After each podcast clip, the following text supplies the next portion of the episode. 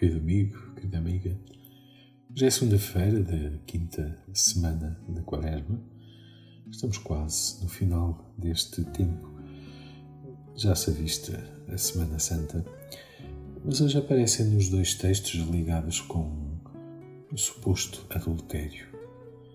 Sim, suposto, porque a primeira leitura, uma extensíssima texto do livro de Daniel que nos fala de uma cilada que tentaram armar uh, a uma jovem uh, para acusá-la de adultério.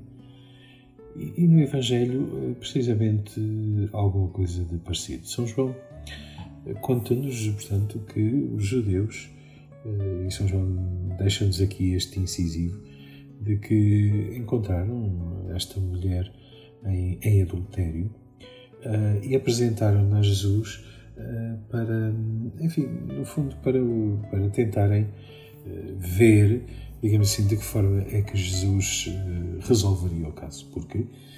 Porquê? Porque eles não tivessem dúvidas jurídicas sobre, sobre a questão, porque, inclusivamente, eles sabiam o que é que, o que, é que a, a lei de Moisés mandava fazer, mandava simplesmente apedrejar aquela, aquela mulher mas uh, pretendem outra coisa, não é? pretendem ver como é que Jesus uh, resolve, digamos assim, a questão, porque tinham ouvido, sabiam que Jesus que era misericordioso e que uh, não, condenava, não condenava ninguém. É interessante vermos neste texto e fazermos algumas perguntas, quer dizer, ninguém é apanhado em adultério, digamos assim, sozinho, não é? É preciso haver um homem, um homem e uma mulher. Onde é que está o homem? Eh, porque é que simplesmente só nos aparece, só nos aparece aqui a mulher? Porque a questão também tanto se colocava uh, para um lado como para o outro. Mas, uh, mas está de facto aqui em, em evidência apenas, digamos assim, a parte mais fraca, porque provavelmente a parte mais forte uh, fugiu, o homem, e, e só restou, só restava esta mulher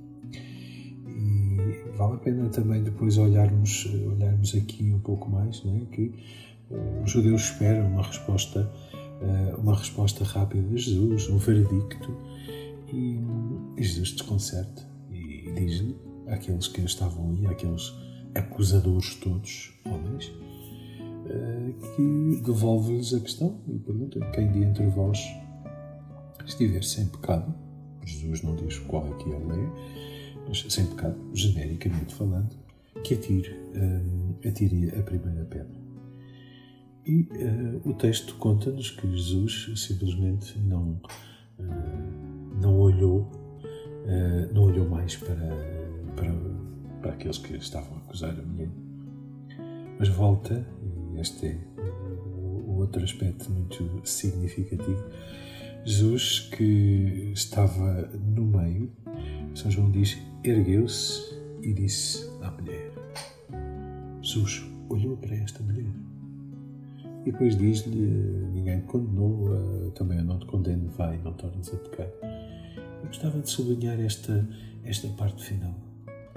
O que terá pensado esta mulher quando o olhar de Jesus se cruza com o dela? Ela sabia que, não, provavelmente, quando entrou naquele círculo, que não sairia dali com vida por que razão é que esta mulher, eh, digamos assim, que a levaram ao adultério? O que terá pensado pelo, pelo meio? Mas Jesus, de facto, diz-nos que dá-lhe o perdão. Ou seja, a misericórdia de, de, Deus é de facto qualquer coisa de escandaloso. Não é irresponsável, não é leviano. Não é? Jesus não lhe diz: Olha, o que tu fizeste não tem importância nenhuma deixei-lhe uma recomendação uh, extraordinária. Né?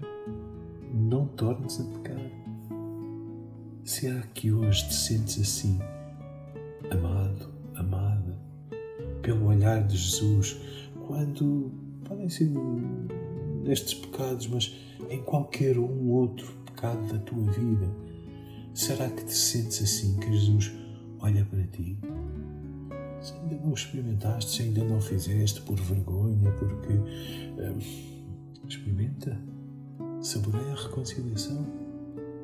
Procura o sacramento da confissão para que realmente Cristo te liberte destes fardos que se calhar tu carregas ao longo de tanto tempo. Não tenhas medo.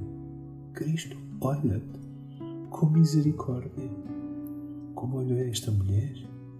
Também hoje te diz a ti que grita: Ninguém te condenou.